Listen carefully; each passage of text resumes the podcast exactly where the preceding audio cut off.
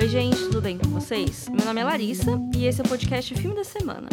Eu venho aqui dois meses depois da última atualização de leituras que eu dei para vocês. Esse é o quarto episódio dentro desse tema nesse ano e o próximo provavelmente vai ser o último com todas as leituras do ano, mais ou menos, que nem eu fiz ano passado, quer dizer, que eu fiz esse ano, né? Então, janeiro, como um todo, provavelmente vai estar dominado com episódios de retrospectiva. A gente ainda tá em outubro e eu já tô pensando nos conteúdos do fim de ano, né, gente? Mas vamos que vamos. Nesses últimos dois meses eu terminei cinco livros. Eu acho que foi o meu melhor período de leituras esse ano. Dois desses livros são de uma série que eu já tinha começado, e os outros três são de gêneros diferentes, tudo fora da minha zona de conforto. Eu vou falar rapidinho dos que são de uma série, não vou me aprofundar muito, né? Eles são História do Novo Sobrenome e História de Quem Foge e de Quem Fica, ambos escritos pela Helena Ferrante. Eles são o livro 2 e 3, respectivamente, da tetralogia napolitana, que se iniciou com a Amiga Genial. Eu falei dele no episódio 121, que foi a minha última atualização de leituras aqui para vocês. É muito difícil falar de continuações, ainda mais continuações que são muito diretas, porque a tetralogia napolitana, ela continua, assim, onde um acabou, o outro já pega e continua, é como se fosse um grande livrão de mais de mil páginas que foi dividido nesses quatro tomos. Essa série, ela vai acompanhar duas amigas, que é a Lila e a Lenu, e elas têm uma relação complexa de amizade e rivalidade, enquanto elas crescem e amadurecem na periferia de Nápoles. No primeiro livro, elas são crianças e termina com elas adolescentes nos anos 60.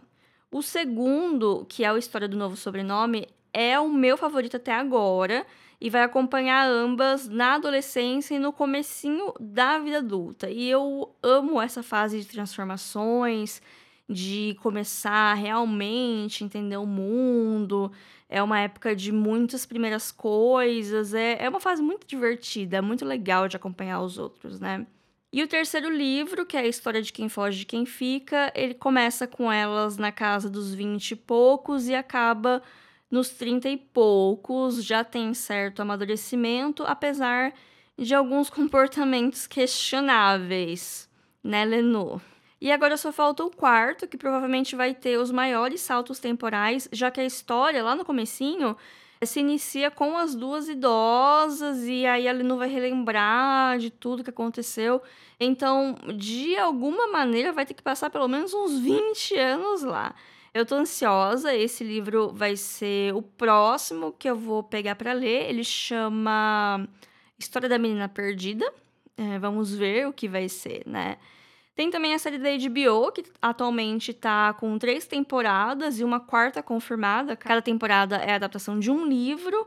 E ela parece estar tá bem fiel. Eu ainda não vi, eu vou terminar de ler e depois começar a assistir. E quem sabe, muito provavelmente, eu trago esse conteúdo aqui para vocês, um episódio só sobre Amiga Genial. Vamos ver, né? Mas talvez isso seja só ano que vem.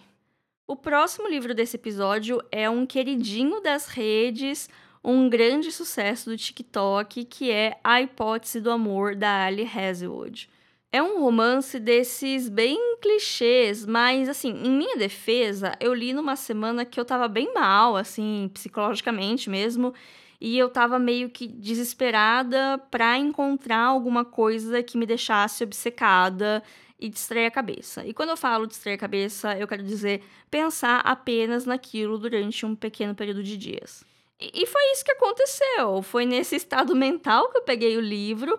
Eu já tinha ouvido falar bastante, estava curiosa, mas eu sempre fico meio assim de ler esses livros jovens e hypados, e também porque eu não gosto muito de romance particularmente. E assim, eu devorei as 330 páginas em questão de três dias. E assim, né? Foi ótimo, me distraiu, mas assim, é bem clichêzão, né? O livro ele vai acompanhar a Olive, que é uma estudante de doutorado que se mete numa confusão de namoro falso ou fake dating, como os jovens chamam, com um professor. Mas calma, não é um professor dela diretamente, não tem tanto dessa relação de poder e nenhuma diferença de idade exorbitante. Ela tem 20 e pouco, ele tem 30 e poucos, não chega a ser 10 anos a diferença deles. É, mas mesmo assim, o livro é tudo meio absurdo, sabe? Ele se passa no ambiente acadêmico, então é, eu acho que isso deve ser novo no gênero, né? Ele estava um pouquinho saturado com fantasias de CEO e romances entre seres fantásticos e tal. Eu acho que é uma mudança bem-vinda, talvez, nesse gênero. Mas, assim, tirando isso, é aquilo lá. É bem clichêzão, ele é fofo o suficiente para eu ter gostado, não é bobo demais para eu ter odiado. Mas aí tem um capítulo de sexo meio explícito lá pro final. Então, assim, fiquem atentos a isso, leitores sensíveis. Apesar de que eu vi tanto escarcel por causa desse bendito capítulo, que eu tava esperando algo mais. sei lá. É. Mas é um livro bacaninha. Fica aí essa recomendação média para quem gosta desses romances leves. O próximo livro foi um que eu demorei meses para finalizar, mas que finalmente veio aí. Eu li O Iluminado do Stephen King, minha segunda experiência com o autor. Eu ainda não vi o filme, mas eu quero trazer esse conteúdo aqui para vocês, comparando as obras e tal. É, nossa, hoje eu tô no Festival Promessas, né? Prometendo todo tipo de episódio para vocês. Vamos ver. Se me perguntassem agora se eu gostei do livro Iluminado, eu vou falar que sim. Mas se me perguntarem se eu recomendo ele, eu vou falar calma.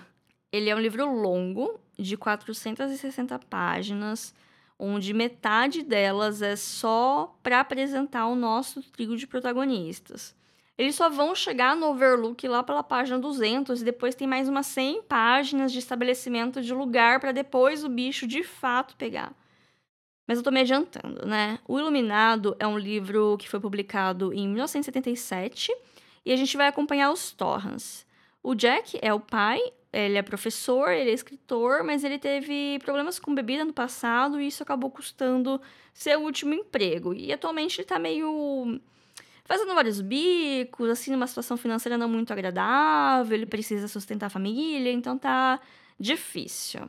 E a sua família é composta pela sua esposa Wendy e pelo filho deles, o Dani, que tem 5 anos.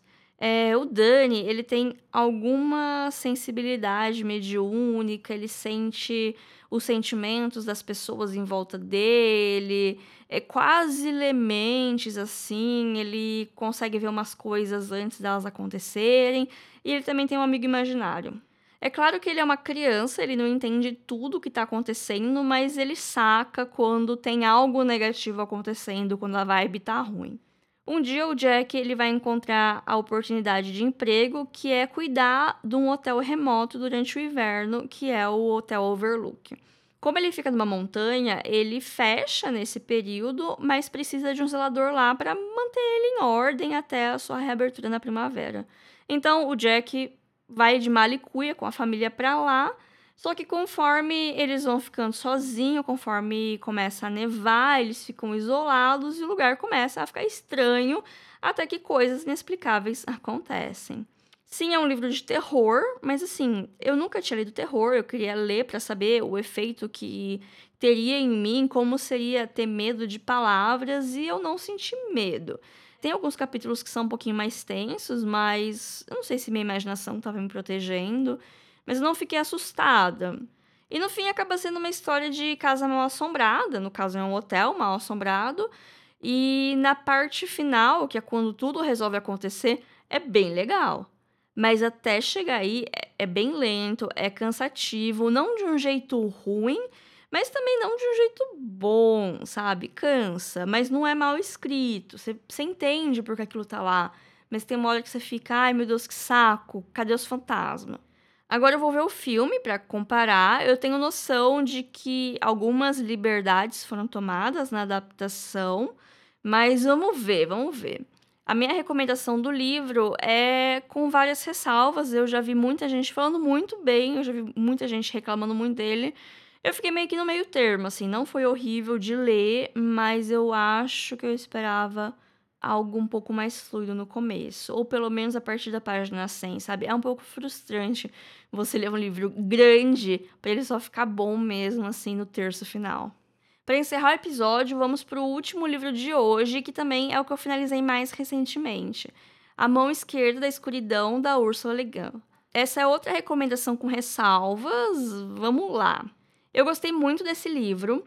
Provavelmente é o meu favorito desse episódio apesar que eu gostei muito de História do Novo Sobrenome também, tá pau a pau, mas a leitura foi bastante cansativa e lenta, porque é uma ficção científica que foi publicada em 1969 e ele parte de uma premissa interessantíssima, que é um enviado da Terra vai visitar um planeta que vive mais ou menos isolado e todos os seus habitantes são humanoides andrógenos assexuados que no período fértil podem assumir um sexo fora do seu controle e depois retornam ao estado normal deles. O livro ele acaba tendo duas partes mais ou menos definidas, uma de introdução e que tem muita trama política sobre o governo desse planeta, e uma parte mais intimista da relação entre o enviado e a população nativa, com foco em um personagem específico, que foi a minha parte favorita e é o grande motivo por eu ter gostado tanto dele. Eu amei a escrita da autora, já começa pela introdução do livro, que eu li numa edição belíssima da Aleph, e desde o começo ela propõe que esse livro seja um exercício de imaginação de pensar nesse mundo onde o gênero não influencia em nada na sociedade e pensar como seria se fosse assim, as coisas boas e as coisas ruins disso. E daí ela desenvolve a história, que é protagonizada por um homem negro. Assim, existem limitações, tanto para a imaginação da autora, que acaba caindo em lugares bem heteronormativos, e limitações da língua também, já que o pronome neutro não é algo tão fácil de ser usado hoje em dia, imagina 50 anos atrás. Então, com isso, a visão de tudo acaba sendo bastante masculina e a nossa imaginação acaba ficando viciada em imaginar coisas masculinas porque ela usa o artigo masculino para definir pronomes e artigos masculinos para definir as pessoas daquele planeta. E desde a sua publicação, o livro é tanto aclamado, mas também sofre algumas críticas, e a autora não ignora elas. Ela, inclusive, escreveu um artigo nos anos 70 chamado Is Gender Really Necessary? onde ela comenta essas críticas e quais foram as suas intenções ao escrever o livro. Não contente, nos anos 80, ela revisou esse mesmo artigo com visões suas que mudaram opiniões que já não eram as mesmas, sempre em busca de ah, de evoluir como pessoa, né? Eu achei isso incrível porque, como já disse, a escrita dela é muito boa e também porque é bom ver isso, né? Que pensamentos mudam e a gente pode crescer ao ouvir críticas e questionamentos ao invés de lutar contra eles e tentar vencer no grito, tal qual certas autoras por aí, né? Se vocês forem ler A Mão Esquerda da Escuridão, que eu recomendo muito, eu acho importante ter em mente que, além de uma boa história, ele também tem essa parte do exercício, da experimentação, da ficção científica. E vá de coração aberto, vá assim, pronto para ter essa experiência. E também vá ciente de que vai ter um monte de nome difícil, porque eu sou leitora de fantasia experiente e eu fiquei um pouco perdida com os nomes e conceitos e com os termos, porque tem muita palavra estranha também. E que assim, não dá para ficar parando toda hora pesquisar o que é, você só tem que decorar aquele conjunto de letras e ir. Que algumas coisas dá para pegar pelo contexto, outras é um pouco mais difícil, mas não, não tem muito o que fazer, sabe? É ir e deixar o livro te levar. Bom, essas foram as minhas últimas leituras. Eu já comecei a cumprir os 35 livros antes dos 35, porque dois dos livros que eu falei aqui hoje estão nessa lista, então agora só faltam 33 livros. Quer saber mais sobre esse desafio? Houve o episódio 116, onde eu falei sobre ele e listei todos os 35 livros que eu quero ler nos próximos 5 anos. Bom, por hoje é só, gente. Espero que tenham gostado. Sigam a gente nas redes. O nosso Instagram é filme.da.semana. Com nossa, Larissa, mais um episódio sobre livros. Mas eu provavelmente estou falando de filmes no Instagram. Então vá lá, prestigie a gente, curte, compartilha, indica para um amigo. E a gente também tem um e-mail para contato, que é o podcast filmedasemana.gmail.com, que também é uma chave Pix, caso queiram contribuir financeiramente com o nosso trabalho. Qualquer doação de qualquer valor é muito bem-vinda. Até semana que vem, onde eu voltaria a falar de cinema provavelmente. Tchau, tchau.